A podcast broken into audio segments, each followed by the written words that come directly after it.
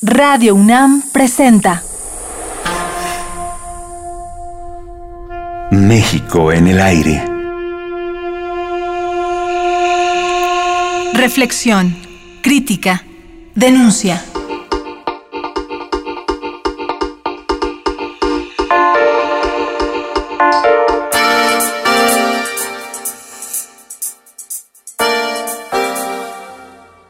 Hoy en día tal parece que México es un país al que todo le duele, enfermo de corrupción, infectado de violencia, pero si uno se acerca a su corazón, escucha un latido tan enérgico que lo pone a temblar, el de su juventud.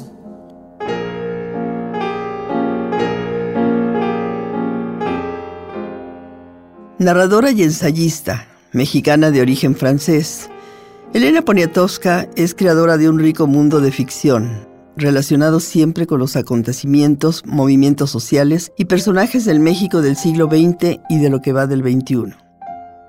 Su obra ha sido traducida a más de 15 idiomas y su trayectoria como periodista y escritora ha recibido múltiples premios nacionales e internacionales. Uno de los más recientes, el Premio Cervantes en 2013.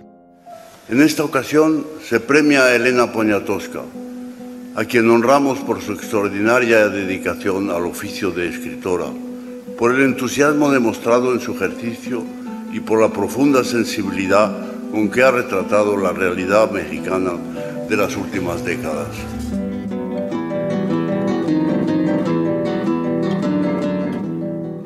Elena escribe, escribe y escribe.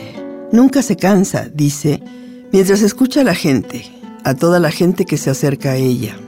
Elena se interesa auténticamente por los otros, los que no son famosos, los que no tienen nombre artístico, pero cuentan, sobre todo en la época de elecciones, para los políticos.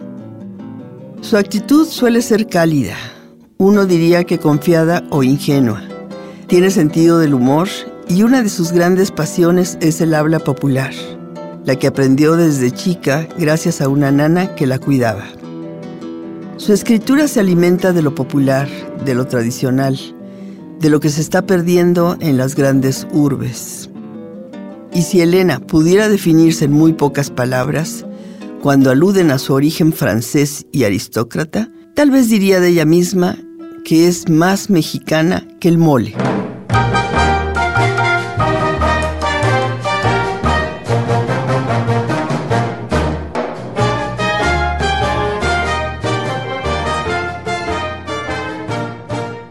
Hoy les presentamos la primera parte de una larga entrevista que nos concedió Elena Poniatowska para Radio UNAM.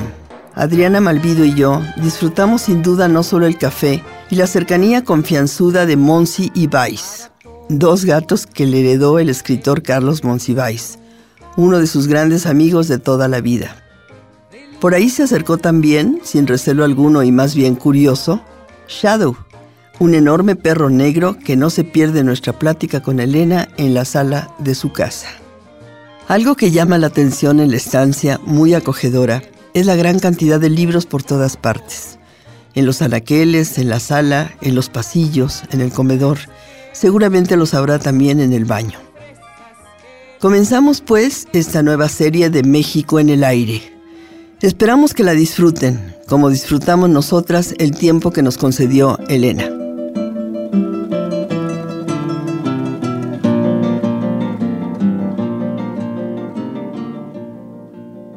Yo estudié en un convento de monjas en Filadelfia y la verdad sabía nada de México porque entre la educación en el liceo francés y la educación en, inglés en el convento del Sagrado Corazón en un pueblito que se llama Torresdale en Filadelfia, pues de veras yo nunca había visto un mural de Diego Rivera, uno de Siqueiros, yo ni sabía quién eran, quiénes eran. Así una bestia peluda era yo. Y entonces llegué a México y hubo la oportunidad de que regresara becada a Estados Unidos a estudiar en Manhattanville. Era un colegio para allá más grandes en Nueva York. Pero vino la devaluación, la de Miguel Alemán, y aunque tenía la beca, pues había que el viaje, la ropa, y todo eso. Yo ya tenía como 18 años, por ahí 19, ¿no? 18. Entonces ya no regresé. Y mi papá me dijo, tú puedes ser secretaria ejecutiva en tres idiomas. Y entonces, primero tenía que contestar el teléfono y yo tenía una voz muy aguda y tenía que decir laboratorios. Decía laboratorios y como una rata que se ahoga al internacional ese, ese ah, así horrible. Entonces me dijeron que no, que mejor contestara otra. Y luego después ya me metí a estudiar taquimecanografía, pues, justamente para ser secre en San Juan de Letrán, arriba del Cinelandia. Era aburridísimo. Y yo no aprendía porque era la taquigrafía equivocada, se llamaba, la buena era la Pittman y a mí me tocó la Greg, pero mi maestra se llamaba Aurora Aro y yo nunca pensé que yo me iba a casar después con un señor que se apellidara Aro. Así que me llamo, tengo por ahí mi, mi diploma, pero yo creo que me lo dieron de pura caridad porque sí aprendí la taquigrafía así. Yo sí, sí escribo con todos los dedos, lo cual de veras me ha ayudado muchísimo. Y escribo rápido, soy buena mecanógrafa. Pero la taquigrafía, me acuerdo de dos palabras, la, que es así, la y estado. Es así. Pero de ahí en fuera, mamá, mamá.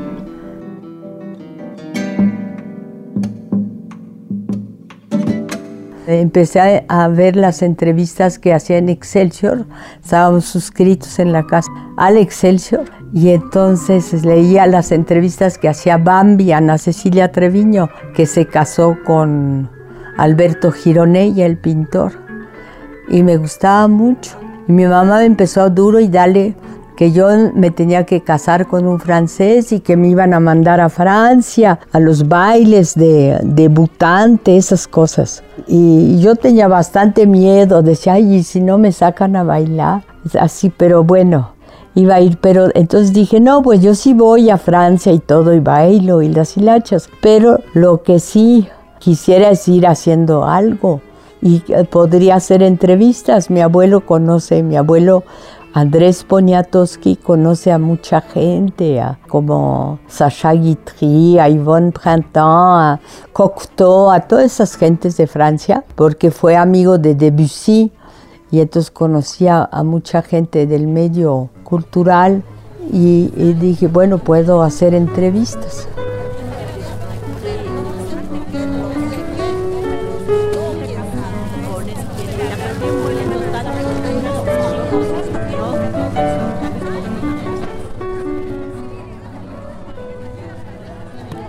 Desde muy joven y ya viviendo en México, Elena soñaba con aprender algo nuevo. Quería hacer algo útil. Le fascinaba escuchar a su nana y a las demás sirvientas de su casa mientras platicaban en la azotea o las acompañaba al mercado. No solo le enseñaron las palabras, recuerda, sino también la realidad de un país que la marcaría años después. Un habla popular que no tenía nada que ver con lo que le enseñaban las monjas en la escuela. En ese tiempo también aprendió que en México se podía vivir con cierta tranquilidad y con mayor libertad. Había gente feliz, paseos en familia los domingos, uno podía caminar por toda la ciudad sin problemas. En camión, Colonia del Valle, eh, Colonia del Valle Coyoacán rojo y Mariscal Sucre verde. Y tenía los boletitos de, de papel de China, me gustaban muchísimo unos boletitos muy bonitos que te daban. ¿Y era muy tranquila la vida entonces? Pues era, era muy, muy linda, era, era muy bonita, era muy fácil, a mí se me hacía todo fácil. Ir al centro se me hacía rete fácil. ¿Cómo era el centro? Y no había casi nada de gente, no había como ahora. Había muchas quesadilleras a, a, flor de banqueta que te daban las ricas que eran, bueno, solo en una época las de Huitlacoche las de hongos, bueno, las de queso, obviamente, quesadilleras, ¿no? ¿Qué era lo que más te gustaba? A mí me gustaba muchísimo San Juan de Letrán, que ahora es el eje central Lázaro Cárdenas. San Juan de Letrán estaban todos los cines, el Cinelandia. Yo me metía mucho, yo creo que yo nunca aprendí bien la, taquigrafía porque me iba al Cinelandia a ver películas de monitos. Yo estaba muy chava del el ratón, Tommy Jerry, el ratón y el gato y esas cosas estaba yo oyendo. Ya, y me iba mucho a Sanborns, porque al Sanborns te dejaba ir al te dejaban ir al baño, así que lo, yo conocía muy bien el baño de Sanborns y los murales también del centro, porque esa casa, en esa casa de Sanborns, ahí mi mamá vivió, porque fue casa de Paco Iturbe, de los Iturbe, y entonces los murales de Rodríguez Lozano los mandó pintar Francisco Iturbe que también le ayudó muchísimo a Orozco. Bueno, Orozco decía que era un viejo codo, pero sí le ayudó, era como mecenas y conoció muy bien también a Carlos Pellicer y juntos viajaron ahí a, Jerusalén, a Tierra Santa. Estamos hablando de un México que tú estabas descubriendo, ¿no, Elena? En eso entras, empiezas como periodista ¿El periodismo te enseña a ver a México de alguna manera? No, pues claro, yo no sabía nada, nada de, México, no sabía quién era nadie, así que por eso le preguntaba a Diego Rivera, lo veía yo muy gordo, forrado de tweed, así, le preguntaba, y luego muy alto, bueno, que yo soy chaparra, pues todavía más alto y le veía unos dientes muy chiquitos, ya, y sus dientes son de leche, decía, sí, sí, son de leche, y con eso me como a las polaquitas preguntonas. Y bueno, ¿y a usted quién lo amamantó? Me amamantó una chiva y todo era así. Entonces ya a raíz de eso salió como un modo de hacer entrevistas a partir de la ignorancia y en cierta manera de la ingenuidad, porque sí la había, ¿no? Pero para mí mi gran tristeza es no haber ido a la universidad. Cuando me inicié me impactaban las entrevistas, bueno, la belleza de Dolores del Río, que fuera muy amable y después de la entrevista, una entrevista babosísima, creo de una paginita, me mandó un perfumote, bueno, casi como un botellón de agua electropura que me iba a durar, bueno, hasta que cumpliera yo 100 años, nomás que se lo volaron, pero me mandó, antes se mandaban unos perfumotes así que no los podías ni cargar, entonces yo estaba halagadísima y encantada y entonces los entrevistados eran muy cariñosos. ¿Y, y eso que hacía muy mal todo. ¿Y ahora? También también, pero ya no, no en el sentido de regalos, en un sentido mucho más profundo de, de la amistad, ¿no? De decir, te quiero invitar a comer, te quiero volver a ver. Eso me pasó con Luis Buñuel y eso fue para mí muy gratificante.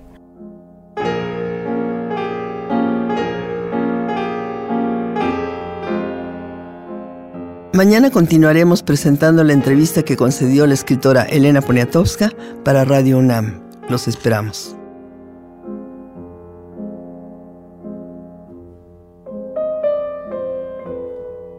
Radio UNAM presentó México en el aire. Grabación Juan Pablo Rodríguez. Entrevista y comentarios Josefina King. Equipo de producción Francisco Ángeles, Omar Telles y Jessica Trejo.